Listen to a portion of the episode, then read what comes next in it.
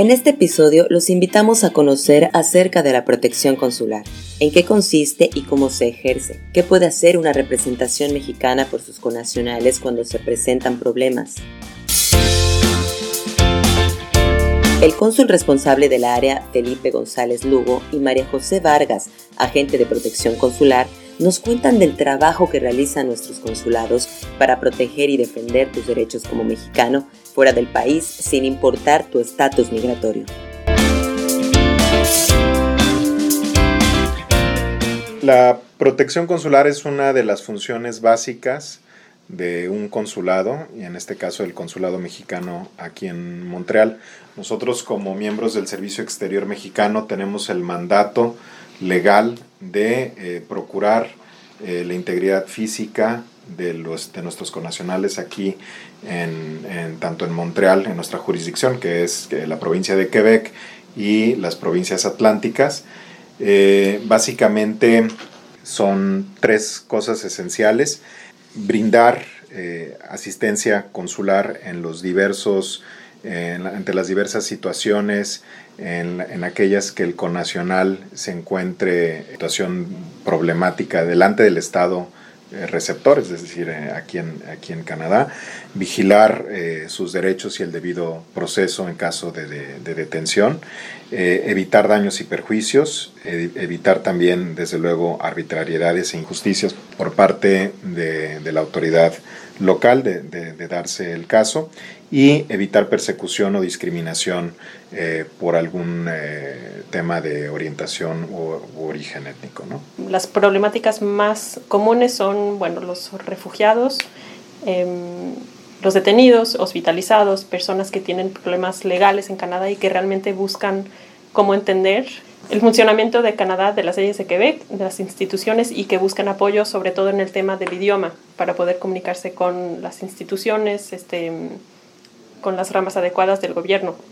Entonces, en, pocas palabras, es una gestión que se realiza para verificar que el debido proceso se cumpla y bueno, que los derechos y las libertades de las personas mexicanas eh, se vean respetados. Eh, procuramos la integridad física y jurídica de todas las personas mexicanas en, esta jurisdicción, eh, desde luego con base en los principios y normas del derecho internacional y ordenamiento legal del Estado receptor y de nuestra propia legislación, de la legislación mexicana.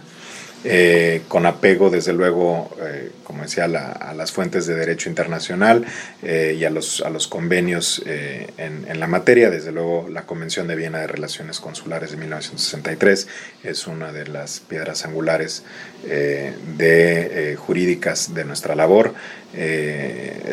Como lo decía, el marco legal del Estado receptor, los instrumentos y convenciones en materia de derechos humanos y pues básicamente eh, nuestra labor se enmarca en eso. Es una, estamos mandatados, pero también desde luego es una vocación eh, de servicio a nuestros connacionales. Entonces, ¿qué, ¿qué, tipo de acciones podría realizar el consulado en términos de protección? Y aquí pues me gustaría ir por dos vías. Eh, la primera, las acciones que sí podemos hacer como consulado y las que realmente no podemos, los límites. Lo que sí podemos hacer, bueno, es brindar orientación al interesado, prestar eh, asistencia y canalizar al mexicano con las autoridades canadienses correspondientes.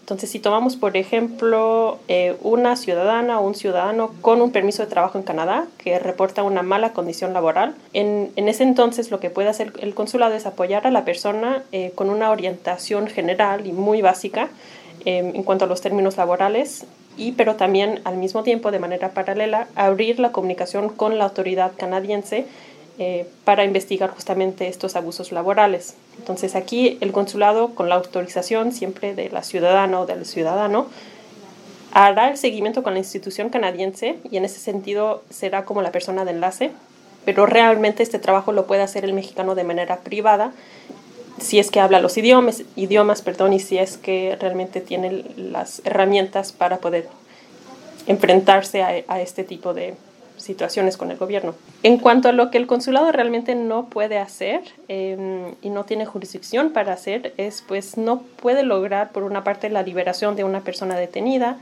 eh, no puede otorgar apoyo económico para eh, hospitalizaciones em, ni, ni, los medicamentos, eso lo vemos muy seguido, turistas que llegan a Canadá sin el, seguro de viaje em, y que tienen un accidente, se comunican con nosotros y pues realmente esa, eh, por esa parte el consulado no puede apoyar, desafortunadamente. No podemos tampoco, bueno, regularizar ante la autoridad local el estatus migratorio, obviamente eso le corresponde a Canadá. No podemos solicitar los permisos, eh, un permiso especial de entrada a Canadá. Eso es una pregunta muy frecuente también y, eso le compete únicamente a Canadá. Eh, no podemos apoyar para conseguir trabajo este, y no podemos cubrir los costos de un proceso legal.